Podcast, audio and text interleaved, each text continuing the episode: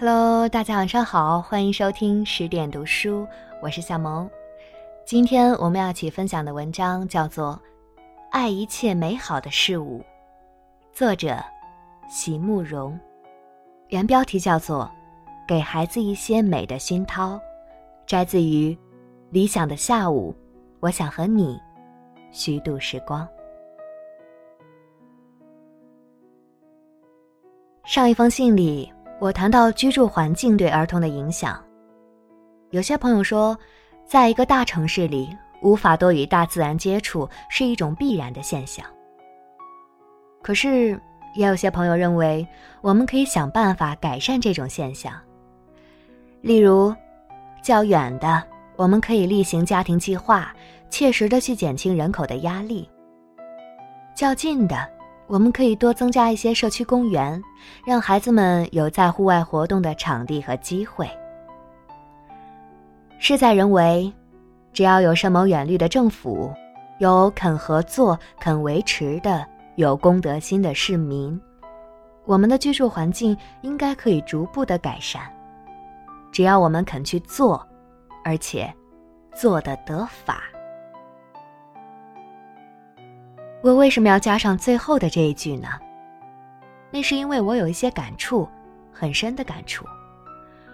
我们不是没有社区公园，可是公园里有太多的铁栏杆，太多的水泥。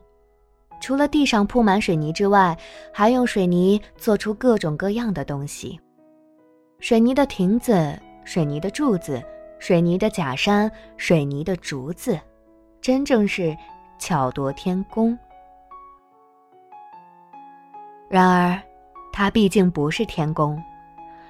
公园设立的目的，既然是为了要让住在水泥房子里的人能有个休憩的处所，有个接近大自然的地方，那么就应该有草地、有树、有真的石头、有真的竹子，哪怕只有小小的一点面积，可是就应该是真的、自然。我不相信会有人对我这句话提出异议，可是奇怪的是，所有的社区公园都在朝巧夺天工那条路上去走。同时，在全省各地，只要有人发现了一个风景区，马上会有人在那个风景区里做规划和建设的安排。发展那个地方的观光事业，就是充实那个地方的水泥设备。开路，装栏杆，在最漂亮的关口上盖一座红红绿绿的亭子，做了很多水泥凳子。不管是澄清湖也好，石门水库也好，好像观光局长身兼水泥厂厂长，恨不得把所有的名山圣水都糊上一层水泥。为什么会这样呢？我们中国人不是一向很讲究情趣的吗？不是一向自命为清雅的民族吗？为什么会变成这个样子呢？我想，这个问题谈到最后，仍然要回到我们年轻的母亲身上来了。幼儿的美的教育，是我们一定要重视的一个环节。这一代有很多事情我们已改变不了了，但是无论如何，对我们的下一代，我们一定要多给他们一些美的熏陶。而这些美丽的事物从何处能得来呢？还是原来的老答案：大块假我以文章。从自然的环境里，我们有取之不尽、用之不竭的美的宝库，只要。你肯用心去汲取。假如不能常常出去看财，我们就想点办法，在家里种几盆小花。假如公寓房子不能养猫狗，我们就想办法养只鸟或者养几条鱼。天气好的假日，尽量多的带孩子出去走一走，不用去很出名的风景区。因为一定人挤人，就好像挑个春天上阳明山一样，是存心跟自己过不去。所以，最好找个不出名的小山去爬一爬，或者找个不出名的海滩去走一走。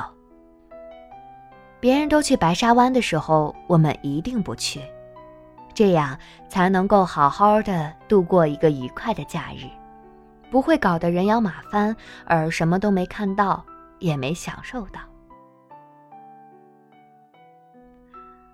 孩子们的心是最敏感的一颗心，请给他们足够的飞翔的自由与空间。在旅游的途中，除了给他们果汁、汽水、干粮以外，请随时随地培养他们观察大自然的兴趣与习惯。常看国语日报上的儿童作品，有些孩子们写的游记是一套公式。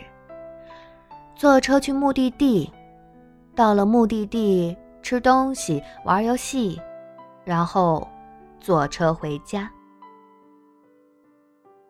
当然，对孩子来说，换了个地方去游戏和吃东西已是很快乐、很满意的事了。可是我很担心，这里面会出来很多未来的水泥厂厂长。假如他们将来不负责观光事业或社区公园的建设也就罢了，否则的话，二三十年后，我们的风景区将剩不下多少自然的风景了。就像淡水海边那片孤独的水笔仔一样，大自然是一种不可以随意糟蹋的珍宝。我们要让我们的孩子认清楚这个事实，让他们知道，所有美丽的事物都该用全心全意去维护与爱惜。